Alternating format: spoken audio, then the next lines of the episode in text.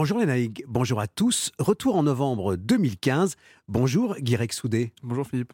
Dire que vous aimez les défis est peu de choses face aux exploits que vous avez réussis, aux victoires que vous avez décrochées à la force des bras, des jambes et du vent dans les voiles. Guirec Soudé, vous êtes le plus jeune navigateur au monde à avoir franchi le passage du Nord-Ouest, dont on dit que même les marins les plus chevronnés se méfient.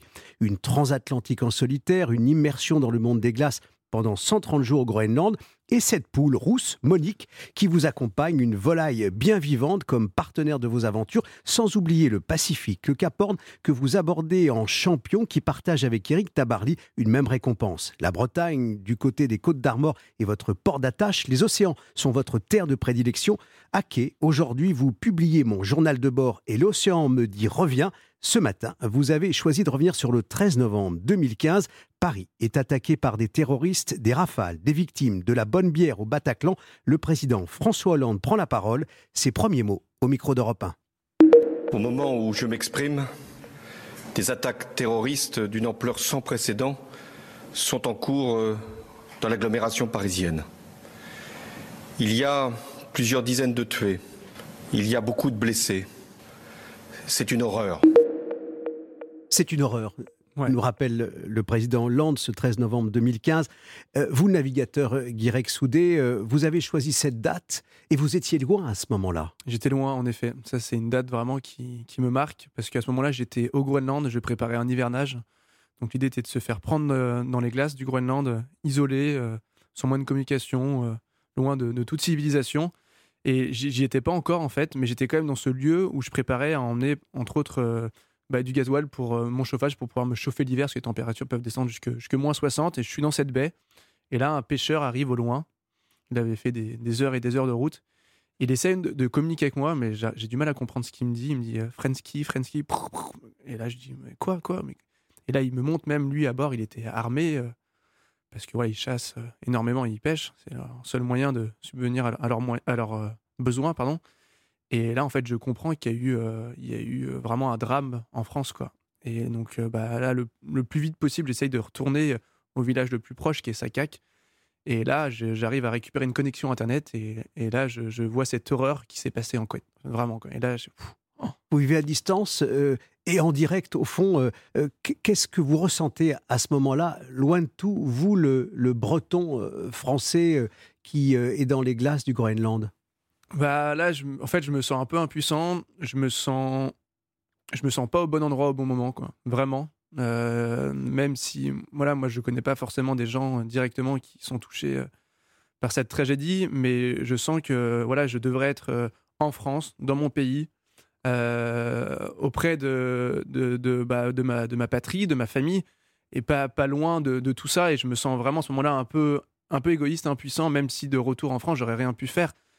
Mais, euh, mais en fait, je, me demande comment on peut imaginer faire de, telles choses. C'est juste euh, improbable. Quoi. Lorsqu'on vous lit euh, dans ces deux ouvrages qui paraissent L'océan me dit revient et Mon journal de bord, on sent que vous êtes aussi effectivement ce marin qui se lance des défis, mais aussi ce marin très solidaire. Donc au fond, euh, évidemment, vous, deviez être euh, là totalement impuissant avec, euh, au fond, l'envie de vous dire, de bouger et, d'agir. Vous avez lancé quelques appels, des messages, vous avez pu à distance comme ça communiquer bah, J'ai essayé de communiquer comme je le, pouvais. Je me souviens d'avoir fait un post sur mes réseaux sociaux à ce moment-là pour dire que voilà, j'étais loin, mais que j'étais j'étais avec, avec tous ces Français et Françaises. c'est vrai que bah, le fait d'être coupé du monde, c'est aussi voilà, une, une chance ça permet de se retrouver un petit peu seul face à soi-même. C'est que dans, le monde dans lequel on vit aujourd'hui, on est ultra connecté et on n'a jamais le temps pour, pour rien. Mais c'est vrai que, bah, au final, quand on entend parler de telles histoires, bah, tu sais pas s'il il vaut mieux pas justement rester coupé du monde, quoi. Parce que, en fait, moi, j'étais parti pour vivre une aventure euh, dure, mais, euh, mais, mais, mais, passionnante, en fait, vraiment.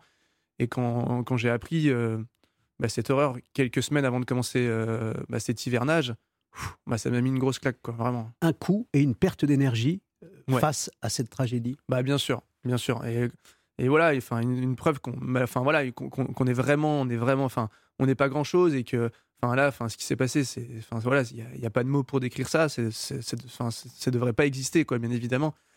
Mais c'est vrai que bah voilà, ça aurait pu, ça aurait pu être, j'aurais pu y être aussi. Et, et je sais que malheureusement, voilà, la vie peut, peut s'arrêter très brutalement. Et c'est aussi, c'est aussi pour ça que j'ai envie de la vivre à, à 100%. Quoi. Vous la vivez, Guirec Soudé, à 100%, et c'est ce qu'on lit euh, dans vos deux ouvrages d'aventure.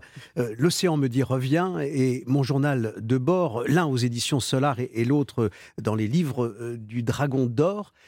Au fond, c'est vous vouliez partager, parce que c'est aussi un aspect au fond de votre vie à vous, de vivre loin et, de revenir avec des souvenirs et des anecdotes? Bah Complètement, parce qu'en fait, en mer, on est, on est, on est seul.